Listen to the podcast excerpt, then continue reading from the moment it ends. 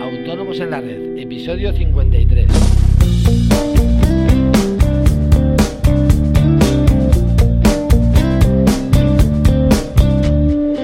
Buenos días a todos y bienvenidos un día más, un miércoles más a Autónomos en la Red, el podcast en el que hablamos de todos aquellos temas que nos interesan a los autónomos, impuestos, IVA, IRPF, eh, financiación, seguros sociales, etcétera. Eh, hoy vamos a hablar de una norma especial de IVA para todos aquellos revendedores de aparatos electrónicos. Eh, pero antes, como siempre, recordaros que en asesoríafiscalautónomos.es os ofrecemos todos esos servicios de contabilidad e impuestos que os ayudarán a cumplir con la normativa legal y gestionar mejor vuestros impuestos y sobre todo a unos precios realmente competitivos. Toda la información la tenéis en nuestra página web, que os repito es asesoríafiscalautónomos.es. Cualquier duda que tengáis sobre nuestros servicios, dudas fiscales, sugerencias para podcast, etcétera, estaré encantado de, atenderoslas y ya sabéis que las debéis enviar a través del formulario de contacto de la página. Eh, bueno, ahora sí vamos al tema. Eh, desde el pasado 1 de abril entró en vigor dos nuevos supuestos de, de aplicación de la regla de inversión del sujeto pasivo. En concreto, en el caso de la de la entrega de plata, platino y paladio en bruto en polvo semilabrado y también en el caso de entregas de teléfonos móviles, consolas de videojuegos, tablets y ordenadores portátiles en determinados casos. Y sobre este último supuesto es sobre el que vamos a hablar hoy. Eh, lo primero que vamos a hacer es recordar en qué consiste la regla de inversión del sujeto pasivo. Eh, es fácil, o sea, simplemente se invierte el sujeto pasivo de la operación, es decir, pasa a ser el comprador en, en lugar del vendedor. Eh, hablando en cristiano, el vendedor, el vendedor, perdón, factura sin IVA y es el comprador el que debe ingresar dicho IVA a Hacienda, al estilo de las operaciones intracomunitarias.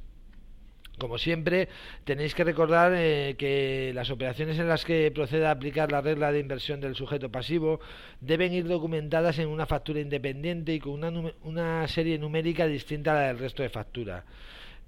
Es decir, si somos revendedores de aparatos electrónicos, no podemos meter en una misma factura, por ejemplo, ordenadores de sobremesa y portátiles, ya que los primeros no están sujetos a la regla de inversión del sujeto pasivo y los segundos sí, por lo que tendremos que hacer dos facturas. ¿Vale? Y bueno, eh, ¿cuáles son las obligaciones que tiene un revendedor de aparatos electrónicos? Bueno, la primera de todas es que tenemos que comunicar esta circunstancia a Hacienda mediante la correspondiente declaración censal. Eh, le comunicaremos que nuestra condición de revendedores de aparatos electrónicos, ¿no? Y la segunda obligación es comunicar de manera expresa y fehaciente a nuestros proveedores que somos revendedores, lo que debemos acreditarles mediante un certificado específico emitido a estos efectos por la EAD, que tiene validez de un año. ¿Vale? Y bueno, ¿cómo se aplica esta regla de manera práctica? Bien, pues bueno, evidentemente si vendemos a consumidores finales no hay que hacer nada, eh, se, se vende con IVA y punto, ¿no? Si vendemos a otras empresas es cuando tendremos que distinguir. Eh, por un lado, si el destinatario es revendedor, se aplicará la regla de inversión del sujeto pasivo y facturaremos sin IVA. Ya está. cumpliendo, como os digo, pues las condiciones de que vayan en factura separada y con su numeración, su serie numérica distinta, ya, ya habríamos cumplido. Eh, Ahora bien, si el destinatario no es revendedor, eh, puede haber dos supuestos. El primero es que la factura no supere los 10.000 euros, que en este caso sería una factura normal con IVA. Y el segundo caso sería que la factura supere los 10.000 euros. En este caso se aplica la regla de inversión del sujeto pasivo y la factura será sin IVA, independientemente de que sean revendedores o no. Es importante que sepamos que el límite de estos 10.000 euros por operación debe ser real. Em, es decir, no vale con desglosar la misma operación en varias facturas para saltarnos la, norma, porque podríamos ser sancionados por ello. Eh, por último, recalcar que esta regla solo se aplica en el tema que nos ocupa en el caso de teléfonos móviles, consolas de videojuegos, ordenadores portátiles y tablets.